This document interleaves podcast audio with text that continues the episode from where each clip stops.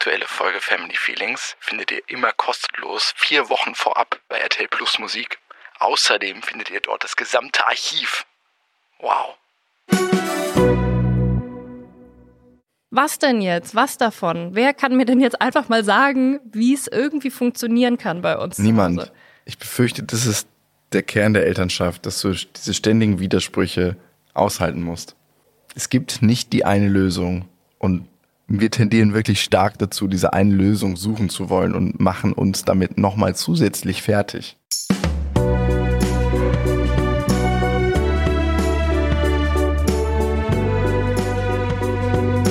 Family Feelings Mit Marie Nasemann und Sebastian Tigges.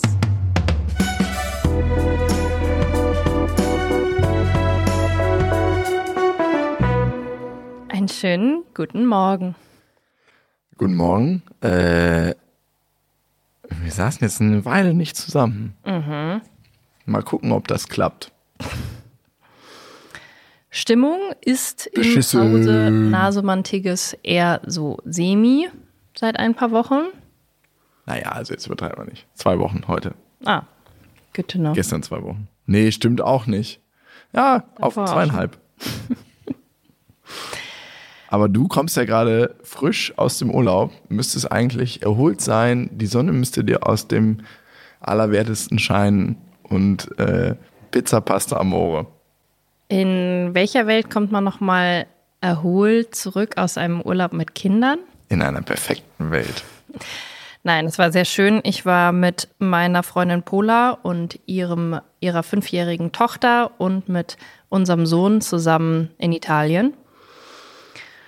Und wir haben mm, eine sehr schöne Zeit gehabt und haben von morgens bis abends Action mit den Kids gemacht und die bespaßt und sind fünfmal am Tag ins Wasser gesprungen mit ihnen und haben sie auf Luftmatratzen und Schlauchbooten durch die Gegend geschwommen und haben Steine ins Wasser geworfen und gepuzzelt und Olivenbäume geschmückt. Alle möglichen Sachen. Und es war schön, weil unser Sohn war natürlich sehr begeistert, jetzt so eine Freundin zu haben, die zwei Jahre älter ist, ist natürlich sehr spannend. Für Kinder immer so ein bisschen hochgucken zu können. Er hat ja alles nachgeplappert den ganzen Tag. Teilweise natürlich auch so rebellische Moves von ihr dann kopiert. Was? nicht noch mehr. Brauchte er nicht. Er braucht weniger. Wenn sie so irgendwie gesagt hat, nein, ich will nicht, ich bleib hier, dann hat er sie angeguckt, kurz nachgedacht und hat dann gesagt, nein, ich will nicht, ich bleib hier. Das ist süß. Also manchmal haben sich auch die Kinder so ein bisschen gegen die Erwachsenen verschworen, das war ganz süß. Und dann habt ihr die eingesperrt. Dann haben wir die eingesperrt und bestraft. Am längeren Ja. Hebel.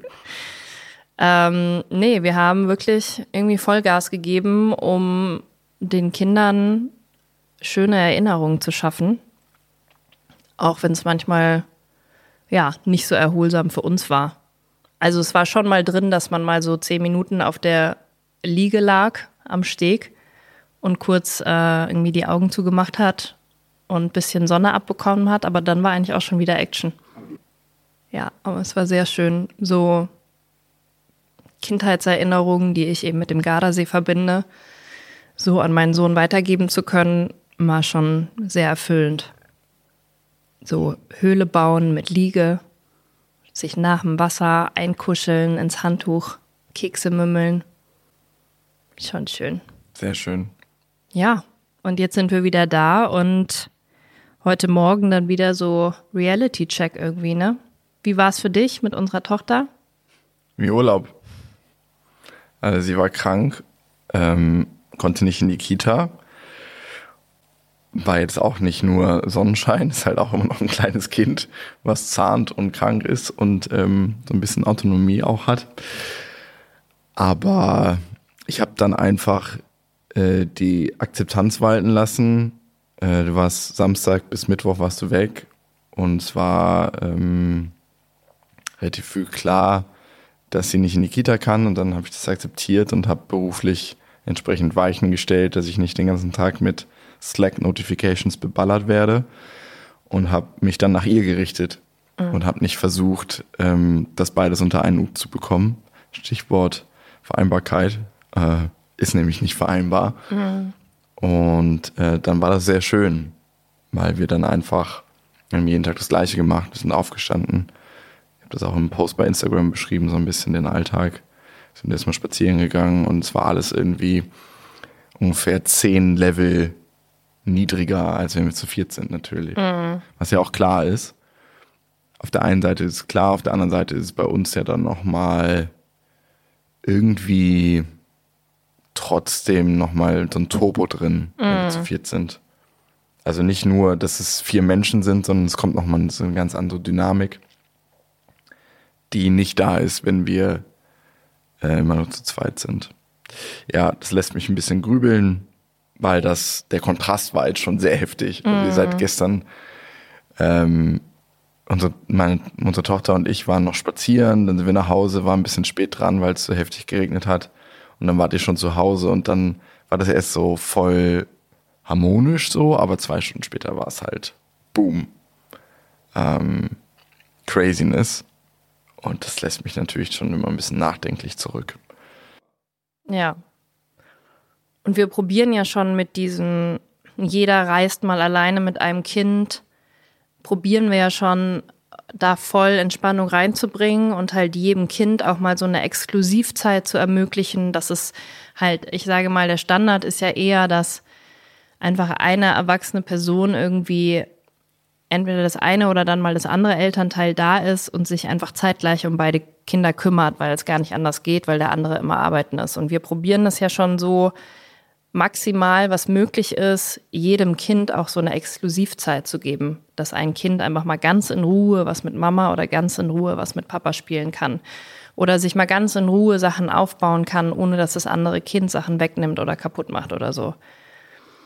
Aber dann zu sehen, nachdem man eigentlich beiden Kindern das gerade so ermöglicht hat, dann wieder zu sehen, dass es gar nicht klappt, wenn die mal irgendwie zusammen sind, war irgendwie einfach traurig. Ja, vielleicht macht es das auch schlimmer. Vielleicht, wenn man unseren Kindern quasi zeigt, guck mal, so ist das, wenn du alleine bist mit einem Elternteil. It's like Paradise. Und dann kommt nach vier Nächten der, der große Clash und alles wird wieder zusammengeführt und die Kinder sind auch so, ja, what the fuck, ich fand's vorher eigentlich viel geiler. Das verstärkt vielleicht auch nochmal dieses Chaos. Das ist wieder genau so ein Punkt, wo ich einfach 100%ig keine Ahnung habe und auch das Gefühl habe, ich kann keine fundierte Entscheidung treffen. Weil dir jeder irgendwas anderes sagen wird. Der eine wird sagen, ja gut, da müssen sie sich halt dran gewöhnen, müssen immer zusammen sein. Die anderen sagen, äh, jetzt meine Freundin äh, Pola im Urlaub meinte, dass sie das total, also gar nicht so schlau findet, zum Beispiel Geschwister zusammen in eine Kita-Gruppe zu stecken. Weil wenn die da den ganzen Tag zusammen sind und dann sind die auch noch zu Hause die ganze Zeit zusammen, natürlich nerven die sich irgendwann und dass man vielleicht die Kinder einfach in separate Kita-Gruppen steckt. Und ich war so, ah, macht eigentlich total Sinn, weil Aber auch das Gegenteil macht ja Sinn. auch das Gegenteil macht Sinn, dass es für das Kind cooler ist, wenn es sein Geschwisterkind in der Gruppe dabei hat. Und ich denke wieder so, was denn jetzt? Was davon? Wer kann mir denn jetzt einfach mal sagen, wie es irgendwie funktionieren kann bei uns? Niemand. Ich befürchte, das ist der Kern der Elternschaft, dass du diese ständigen Widersprüche aushalten musst. Es gibt nicht die eine Lösung und wir tendieren wirklich stark dazu, diese eine Lösung suchen zu wollen und machen uns damit nochmal zusätzlich fertig. Ja. It's all chaos. Klar, It is. und äh, ganz viele Leute, die zuhören, werden denken, ja, ihr müsst es halt einfach so akzeptieren, wie es ist. Aber äh, das ist wirklich nicht schön für die Kinder, was da passiert in diesen Momenten. Es ist echt nicht so, dass ich mir denke, ja gut, ist halt ein bisschen nervig oder so, sondern es ist wirklich so Ausnahmezustand. Alles ist so angespannt. Also ich sag's jetzt mal. Ich hatte heute Morgen den Gedanken, dass wir das noch ein Jahr weiterlaufen lassen. Und wenn es dann immer noch so ist, dann ist unser Sohn gut vier, unsere Tochter ist fast drei. Das ist so ein Punkt, an dem meine Wahrnehmung so ganz kleine Kinder auch anfangen, autonom miteinander zu spielen. Wenn es dann nicht besser ist, dann müssen wir uns zwei kleine Wohnungen suchen. Ja, was denn sonst? Ja, aber jetzt gerade ist es ja schlimm. Warum dann nicht jetzt zwei Wohnungen nehmen Und dann wieder zusammenziehen, wenn sie wieder miteinander klarkommen. Aber vielleicht kommen die dann gar nicht miteinander klar, weil das sind halt Geschwister. Also wir können die ja auch nicht komplett trennen, Ja. oder? Aber sie sind halt beide glücklicher, wenn sie alleine sind. Scheinbar. Ja, Ja. gebe ich dir recht. Ist ja nicht so, dass sie einfach nur so ein bisschen Konflikte haben und das irgendwie auch lernen müssen, damit umzugehen, sondern Aber auch. sie sind einfach beide irgendwie komplett überfordert mit der anderen Person. Das alles Ja. und noch viel mehr ist, glaube ich, auch bei uns immer so ein Beschleuniger für Streits. Und wir haben jetzt gerade mal wieder ein bisschen dickeren Streit. Wie du schon sagtest, zweieinhalb Wochen geht er jetzt schon. Und wir bewegen uns auch noch nicht so richtig vorwärts. Und ein Teil dieses Streits ist der ewige Vorwurf zwischen uns beiden, dass der oder die eine Person in der Beziehung mehr voranschreitet, die Vision hat und der oder die andere Person das nicht hat und sich oftmals mh, vielleicht eher mitschleifen lässt, von außen gesehen. das war jetzt sehr unpersönlich umschrieben, aber das ist so der Konflikt, einer von vielen Konflikten, die bei uns in der Beziehung äh, an der Tagesordnung sind. Und ich glaube gar nicht, dass der aktuelle Streit sich so sehr darum dreht, aber wir haben uns das jetzt rausgepickt und sagen, das dreht sich jetzt darum. Aber es dreht sich wirklich um ganz viele andere Ebenen noch. Aber wir wollen in dieser Folge mal über dieses Thema sprechen. Also was wir ja im Streit machen, ist oft so Wunden aus der Vergangenheit wieder aufreißen. Und dann geht's ja oft einfach um Entscheidungen, die wir in der Vergangenheit getroffen haben oder nicht getroffen haben. Und dann probieren wir auf so einer Sachebene da irgendwie zu klären, wer da jetzt recht hatte und wer über die Bedürfnisse der anderen Person drüber gegangen ist oder nicht. Also völlig unnötig. Klappt super. Am besten in WhatsApp-Diskussionen. diese Sachebene klären zu wollen und Recht haben zu wollen. Und leider haben, sind wir beide sehr rechthaberisch. Du schon noch ein bisschen mehr? Du noch ein bisschen mehr. Okay. Ich aber auch.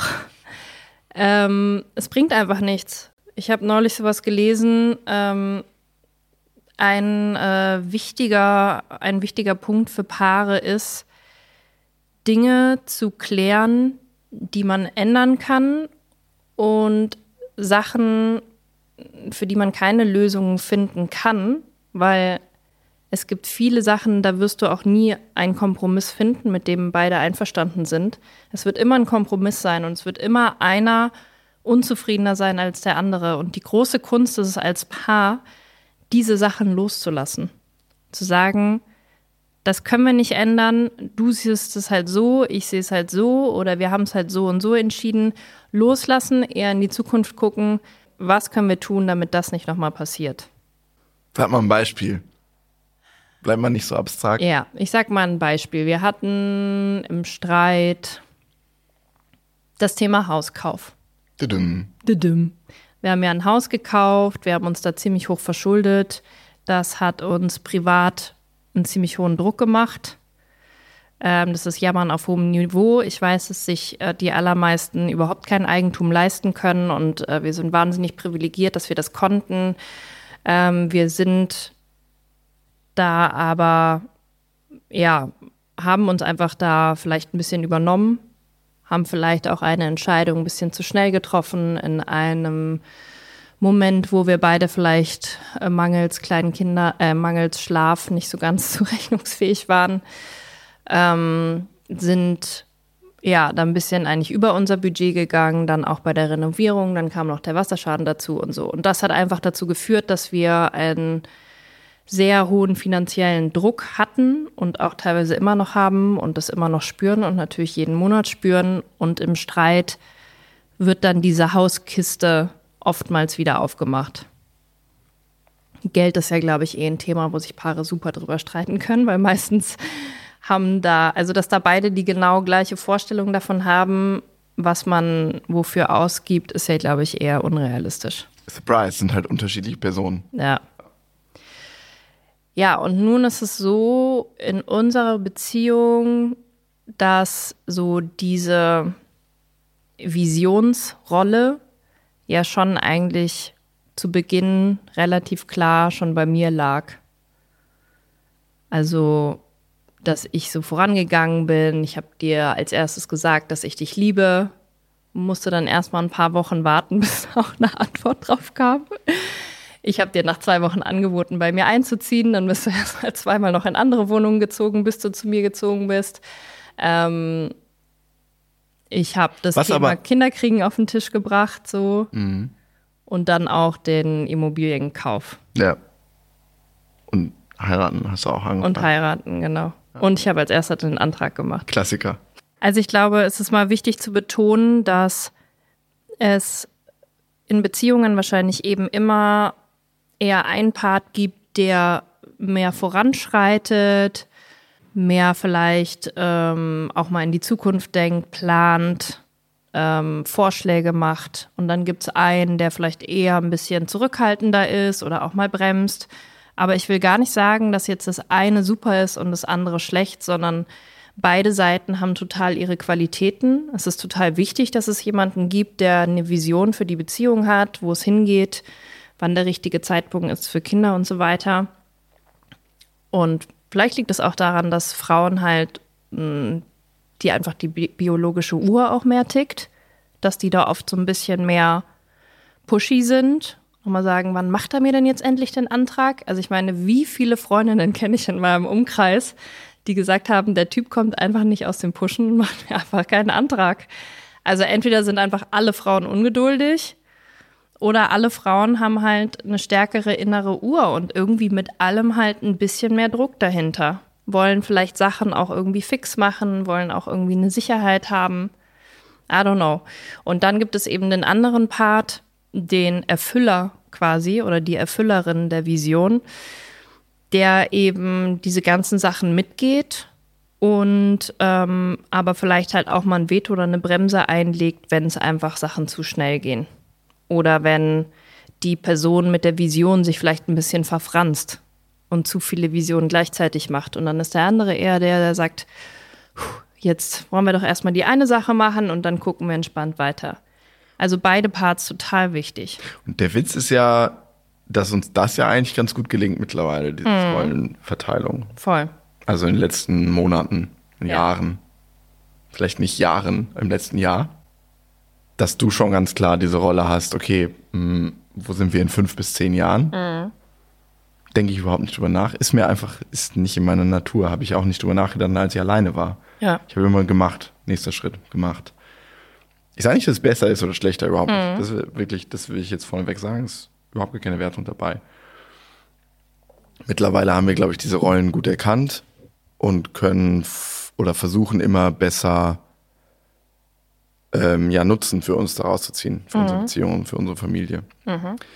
Was uns aber nicht daran hindert, wie du schon anfangs gesagt hast, dass wir, wenn wir richtig sauer sind auf den anderen, richtig Wut hochkommt, dass wir das trotzdem rauspacken, um den anderen zu verletzen. Und ich bin absoluter Gegner des Satzes, an jedem Satz ist ein Quäntchen Wahrheit dran. Weil wenn ich Sachen sage, um dich zu verletzen, dann weiß ich einfach, dass die dich verletzen, deswegen sage ich die. Nicht, weil ich wirklich ernsthaft so fühle, sondern natürlich ist es in meinem Kopf eine mögliche Realität, dass es so ist, wie ich es dir dann vorwerfe. Sonst, ich habe eine Fantasie. Das ist ja nicht mehr als eine Fantasie. Und wenn ich so richtig wütend bin, kommen natürlich so böse Gedanken hoch. Das wird jeder kennen. Das hat aber ja nichts mit der Realität zu tun. Und wenn ich sie dann, diese Gedanken dann nehme und sie dir entgegenschleudere, heißt das nicht, dass ich irgendwo tief in meinem Innern wirklich so denke. Das ist, glaube ich, absoluter Humbug. Also, ich würde noch mal gerne zu diesem Hausbeispiel zurück. Ich glaube, dass es diese Vision gibt und einer mehr erfüllt oder mitläuft, ist okay und normal. Ähm, problematisch wird es dann, wenn bei solchen Entscheidungen oder Visionen die Bedürfnisse von einem der beiden PartnerInnen überlaufen werden. Oder wenn einer der beiden eben die Bedürfnisse gar nicht äußert und einfach sagt, ja, ich, okay, ja, ich habe jetzt auch keinen besseren Vorschlag, also mache ich da mit. Und dann kommt aber irgendwann im Streit, ja, ich wollte das eigentlich alles gar nicht.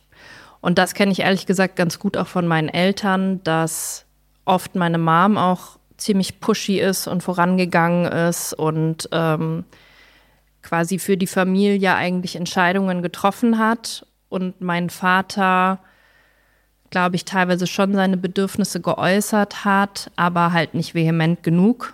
Oder meine Mutter ihm nicht genug zugehört hat. Das ist so die Frage und dann Sachen mitgemacht hat und ihr dann eben jahrelang irgendwas vorgeworfen hat. Ja, nur wegen dir haben wir das und das gemacht. Und das ist, glaube ich, schon einfach ein richtig großes Problem, was einfach viele Leute haben, dass es einfach, ja, manchmal wahnsinnig schwierig ist, auch seine eigenen Bedürfnisse überhaupt zu erkennen und die dann zu äußern und dann aber auch knallhart zu verteidigen. Naja, das sagst du so leicht. Ja. Aber wenn dir eine Person gegenübersteht, die scheinbar genau weiß, was sie will, mhm. die diese Vision hat und deswegen auch selbstbewusst irgendwie zur Schau stellt und du hast vielleicht selbst als Gegenpart bist du nicht diese Person mhm. und denkst so, ja, pff, das ist mir alles irgendwie, das bin ich nicht. Mhm. Ähm, warum muss ich jetzt so tun, als wäre ich so eine Person und so eine Gegenvision darstellen? Ähm, wenn ich nur, weil ich die Vision vielleicht nicht fühle, vielleicht habe ich gar keine Vision, das ist aber auch okay. Mhm ähm, sagt das dann mal selbstbewusst und dann im nächsten Schritt im Zweifel wird diese Person, die die Version, die, die diese Person, die die Vision hat, ähm, das nicht ernst nehmen. Weil sie sieht, da ist eine Person, die hat gar nicht so Visionen wie ich und vor allen Dingen kann die ihre Position nicht so selbstbewusst ähm, kundtun, was aber nicht daran liegt, dass das eine schwache Person ist, sondern einfach, weil diese Vision nicht hat, weil sie hm. einfach anders ist als ich zack, die nehme ich nicht ernst, dann machen wir halt das, was meine Vision ist, wenn du keine eigenen hast. Und ich will nur beide Seiten beleuchten. Ja, ich habe ja gerade gesagt, dass es extrem schwierig ist, da die eigenen Bedürfnisse äh, zu erkennen und zu kommunizieren und dann auch dazu zu stehen. Aber ich glaube, es ist auch zu leicht gesagt, dass man dann einfach die Vision der einen Person macht weil es ist ja dann schon immer auch eine Entscheidung, die man dann halt am Ende gemeinsam trifft. Absolut, man muss Also diese übernehmen. Männer, die irgendwie behaupten, ihnen wurde ein Kind untergejubelt. Also da kriege ich einfach das Kotzen, weil ich mir denke, dann zieh dir halt ein scheiß Kondom an, wenn du kein Kind haben willst. So ganz einfach. Also, ja. Ja, natürlich muss man ähm, trotzdem immer Verantwortung für sein Handeln übernehmen und für seine Entscheidungen. Ja. Auch das ist etwas, was manche noch mehr lernen können und müssen. Und das spielt da natürlich voll rein. Aber du hast recht, man sollte dann nicht direkt den Gegenvorschlag erwarten, sondern ähm, muss dann als Person, die visioniert, vielleicht auch sagen, okay, er oder sie möchte jetzt nicht mitziehen und es gibt jetzt auch keinen anderen Weg, also lässt man das halt erstmal. Ja. Und da braucht man dann halt wiederum Geduld. Leider müssen da beide ein bisschen was gehen, ne? Mhm. Ja, ist nicht einfach das Thema. Man muss halt auch sagen, dass ich will jetzt mal konkret über uns sprechen, nicht nur die Person, die visioniert, dass es halt schon auch sich irgendwann einfach nach einer sehr großen Verantwortung anfühlt wenn man das Gefühl, also wenn ich das Gefühl habe, ich muss immer den Weg vorgeben und den Plan haben.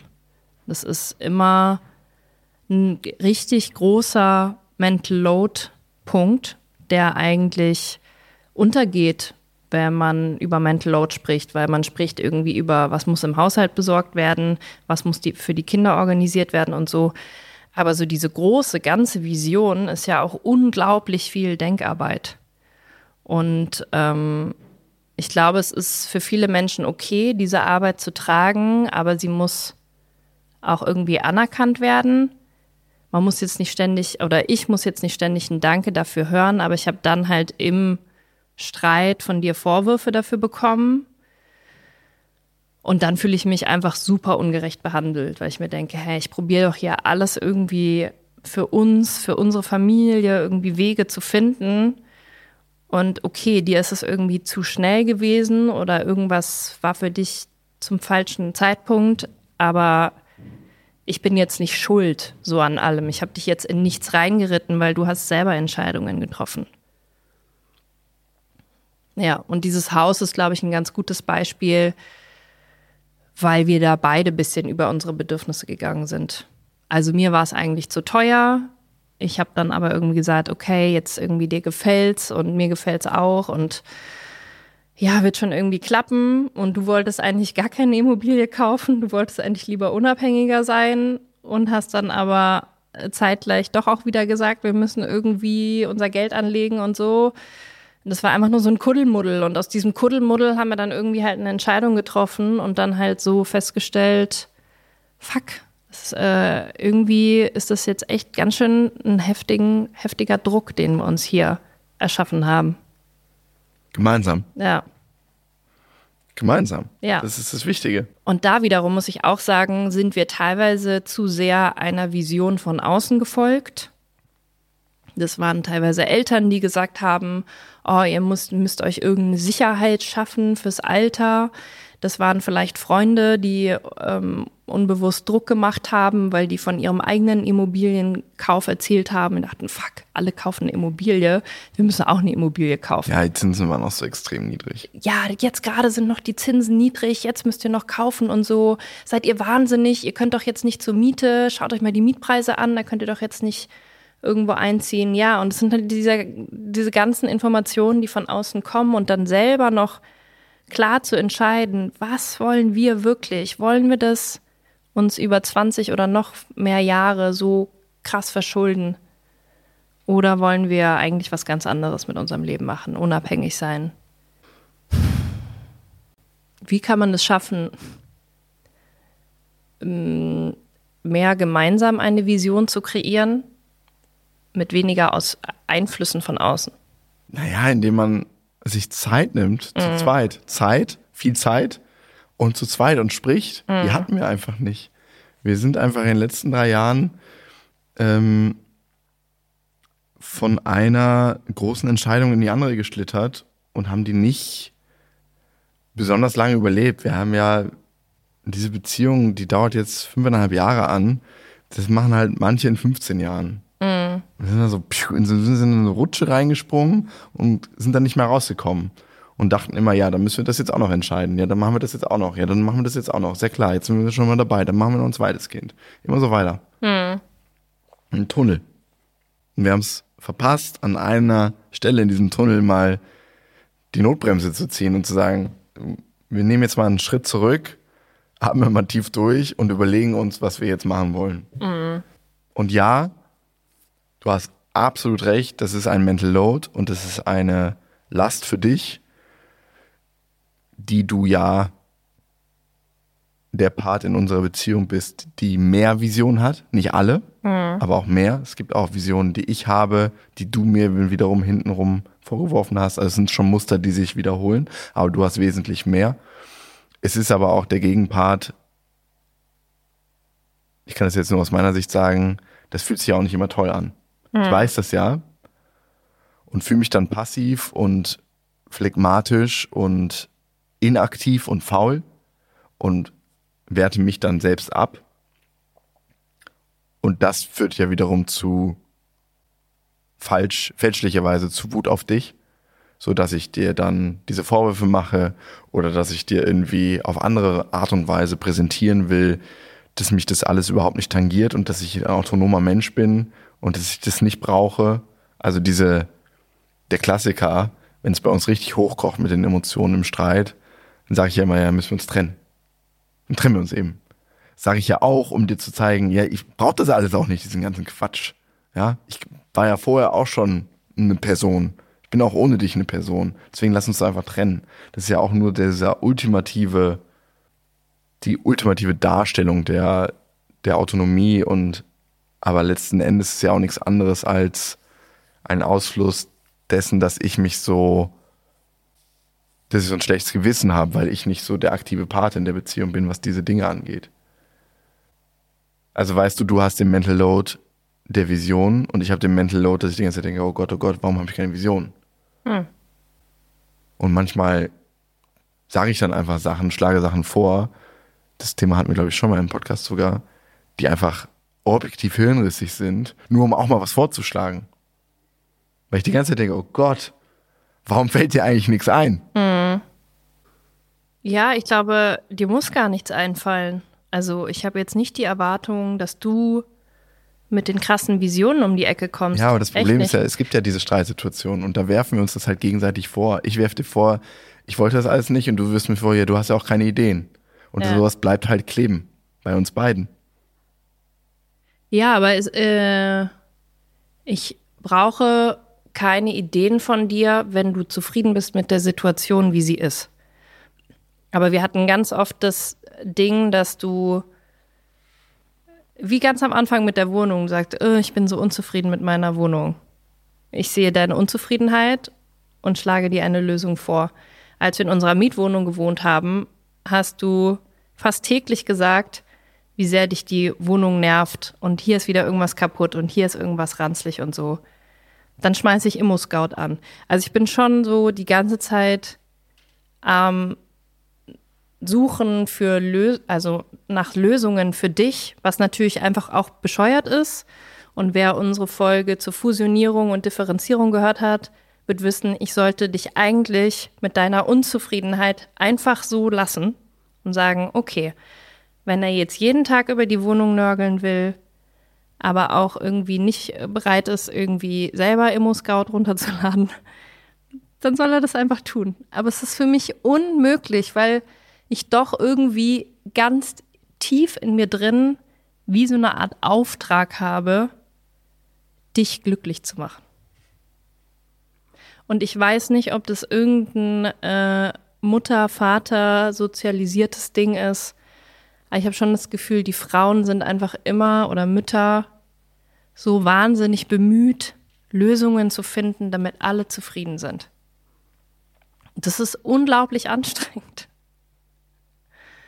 Und wenn du einfach nur sagen würdest, ja, also ich will nichts kaufen, ich bin hier glücklich in der Wohnung, dann wäre das eine ganz andere Sache gewesen. Glaubst du wirklich? Auf jeden Fall. I Aber du hast know. jeden Tag gesagt, ich will aus der Wohnung Aber raus. du ja auch. Es war ja ein Ja. Faktor. Es war Ja. ein Faktor von vielen. Glaubst du, wenn der weggefallen wäre, hättest du gesagt, ja, easy peasy, dann bleiben wir hier. Da wären ja immer noch die ganzen anderen Einflüsse gewesen und Ja. die ganzen anderen Motivationen aus dir selbst heraus. Ja. Diese ganzen Prägungsgeschichten. ja, wahrscheinlich nicht. Ich war ja auch einfach unzufrieden, weil ich da im dritten Stockwerk die Kinder nicht hoch und runter tragen konnte. Jeden Tag haben wir beide darüber geächtzt.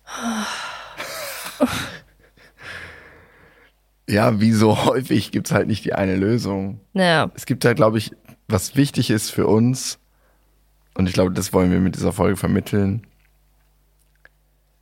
Bei uns in unserer Beziehung gibt es diesen Part, dass du stärker visionierst. Visionierst, gibt es das Wort überhaupt? ich glaube schon. Und ich stärker die Rolle einnehme, diese Vision mitzugehen, zu erfüllen. Und ich muss lernen, zu meinen Entscheidungen zu stehen, was ich eigentlich auch tue.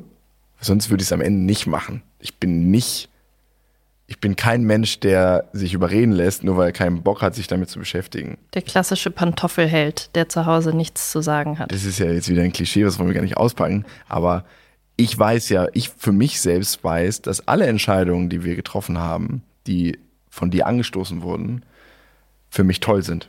Sonst hätte ich es nicht gemacht. Manchmal zweifle ich daran, aber das hat ja überhaupt gar nichts mit dir zu tun. Das hat was mit, es hat auch stark was mit meinem mentalen Gesundheitszustand zu tun, aber es Menschen zweifeln. Es ist furchtbar toxisch und es ist unnötig, aber Zweifeln und Hadern gehört bei manchen mehr, bei mir zum Beispiel, bei manchen weniger, leider zum alltäglichen Brot dazu. Aber nur weil ich zweifle, weil ich irgendwie, weil wieder die falsche Abbiegung in meinem Gehirn genommen habe, heißt das ja nicht, dass ich ernsthaft denke, dass du das schuld bist. Ich sag dir das im Streit und offensichtlich haben wir da unterschiedliche Meinungen, aber das denke ich, wenn ich tief in mich reingehe, denke ich das nicht. ich glaube, es ist wichtig, das zu sehen, zu erkennen und aber auch zu sehen, dass beide Rollen, sage ich jetzt mal, falls es eben Beziehungen sind, wo das ähnlich stark divergiert wie bei uns, dass beide Rollen ihre Bedeutung haben und nicht die eine andere, äh, die eine schlechter ist als die andere. Ja. Weil das ist das, was wir gerade gesagt haben. Wir erkennen das immer mehr und können das manchmal nutzen. Wenn du wieder rennst, dass ich dich festhalte und dass du dann nicht denkst, was für eine Bremse, sondern sagst, oh danke, dass du mich festhältst. Und ich wiederum sage, danke, dass du vorausschreitest, weil das bin ich nicht. So. Ja. Ich glaube, wenn man das erkennt, das ist, hört sich jetzt furchtbar einfach an, ist es halt leider nicht. Ja, ja, voll. Ich glaube, dass äh, im Nicht-Streitzustand erkennen wir es ja auch. Die Frage ist halt nur noch, wie kommt man da raus, dass die Themen halt im Streit so aufgemacht werden. Und wir haben eine super tolle Folge darüber gemacht, wie man aus dem Streit rausfindet. In der Praxis nichts davon funktioniert bei uns. Manche Sachen funktionieren bei kleinen Sachen, aber gerade funktioniert es irgendwie nicht. Ich glaube, das liegt daran, dass wir noch keinen Abstand haben zu dieser Rush Hour. Wir sind in den letzten drei Jahren extrem schnell gefahren in unserer Beziehung. Und jetzt wäre eigentlich mal die Zeit zu sagen, okay, halt stopp. Wir leben diese Beziehung jetzt mal und kümmern uns jetzt mal um die Baustellen, aber wir rennen halt immer weiter. Und regelmäßigen Abständen wird uns offenbar, dass es zu viel ist, dass wir uns zu viel zumuten und dann streiten wir uns, weil wir überlastet sind. Immer. Immer, wenn wir überlastet sind, streiten wir uns. Ja, und wenn wir zu viel Zeit miteinander verbringen. Ja, das ist ja Teil der Überlastung. Aber wir streiten uns nur, wenn wir beide an unser Limit gehen.